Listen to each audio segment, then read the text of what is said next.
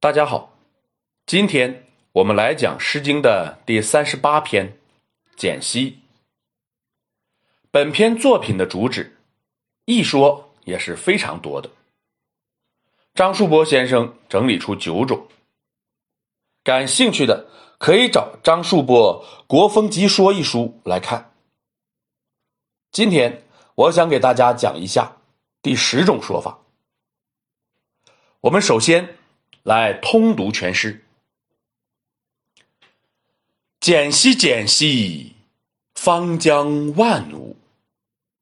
日之方中，在前上处。硕人与宇，宫廷万物，有力如虎，直佩如祖。左手执月，右手秉笛，赫如鹤。卧者公言赐绝。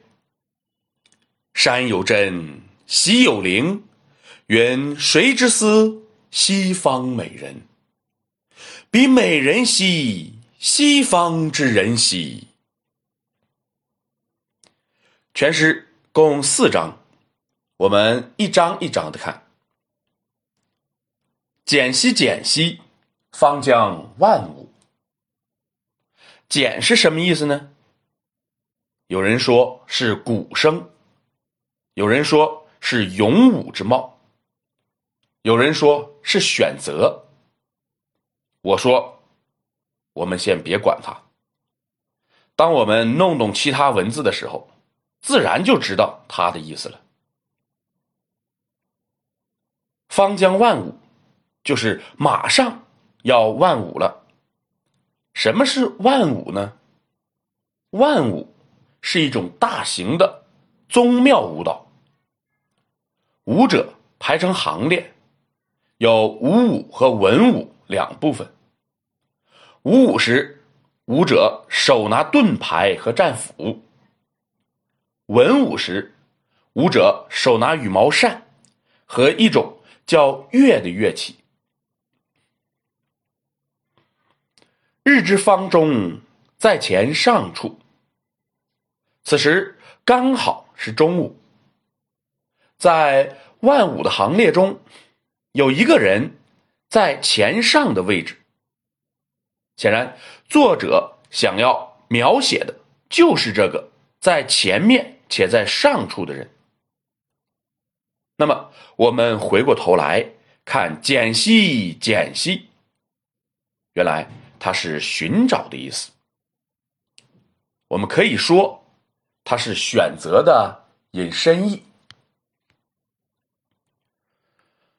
宗庙是坐北朝南的，万物的表演自然是面向正北。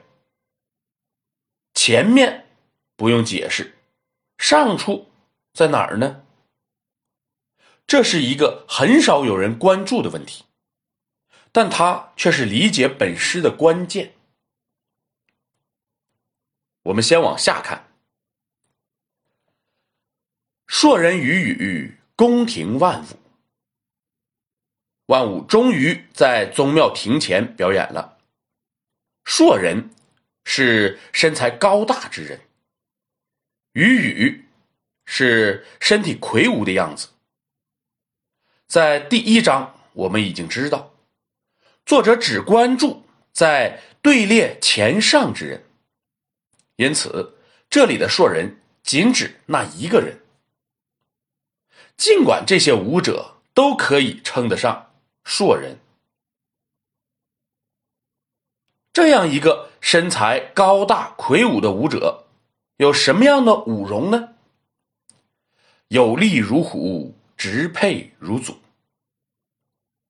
他的动作。像老虎一样有力，手握缰绳，又像拿着丝线一样轻松自如。这是万舞中的五舞。这八个字将万舞的神髓很好的表现出来了。表演完五舞之后，还要进行文舞表演。左手执月，右手秉笛。鹤如握者，公言赐爵。左手拿着叫月的乐器，右手握着羽毛扇。鹤是红而有光，赭是红土，也是红色颜料。作者说，他脸红的像涂抹了一层红色颜料。可能我们读到这时，无法做到如在目前。这是两三年、两三千年的时间跨度所造成的差异。如果作者写到他的脸像个苹果，可能我们就会感觉更亲切些。最后，当他们表演完。国君亲自赐酒以示奖励。国君赐酒之后，这些舞者自然就退出了场地。作者为什么要关注这样一个人呢？他对他是一种什么样的感情呢？山有真，溪有灵，云谁之思？西方美人。首先，我们要知道，美人在古代是通于男女的，只是到了后来，美人才特指女子。原来，作者一直在想着这个舞者，只是这是男子对男子之情，还是女子对男子之思呢？若是前者，那就是对于贤能之士的想念；若是后者，那就是对于爱恋之人的想念。想要辨析这个问题，就要看前两句：“山有真，溪有灵。”真树不会长在低湿之地，而干草也不会长在山头上。这暗示着世间万物，包括人，各有其所。也正是因为两个人地位不同，缺少交集，所以才会生出这个“私”字来。这显然是在刻画男女之情，因为统治者是以能拔擢贤能之士为荣的。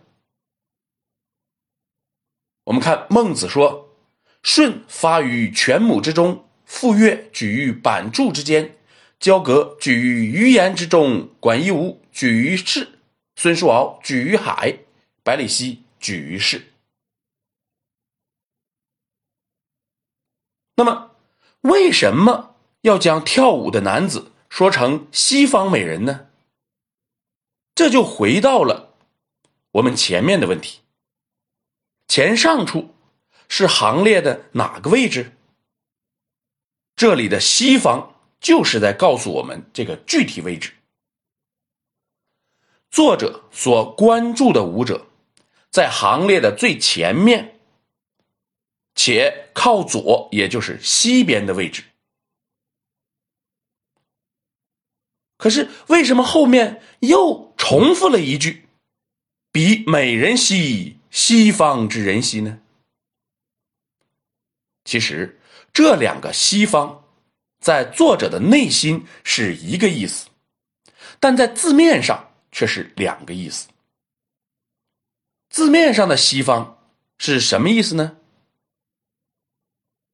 周朝分西周和东周，西周都镐京，在西方；东周都洛阳。在东方，在东周人心目中，西周是盛世。西周的人物是贤能者的代称。当人们说西方之人时，大家就知道，他是在说西周的先贤。女子本是思慕刚才在西边跳舞的男子。但不好直说，所以用了这样一个模棱两可的概念。但是陷入爱情的人总有一种矛盾的心理，怕别人知道，又不能忍受别人不知道。他的内心是想让你知道，他说的西方是眼前的西方，所以他又特意的强调了一次。强调的意义就在于让我们不要从另外一个意义去理解。这四句很曲折，但是我们细想，其实它仍然发生在我们身边。对于这篇作品，大家朗诵几遍，自己感受一下吧。好，今天我们就讲到这里。如果您听着感觉不错，希望您能够分享给别人，谢谢。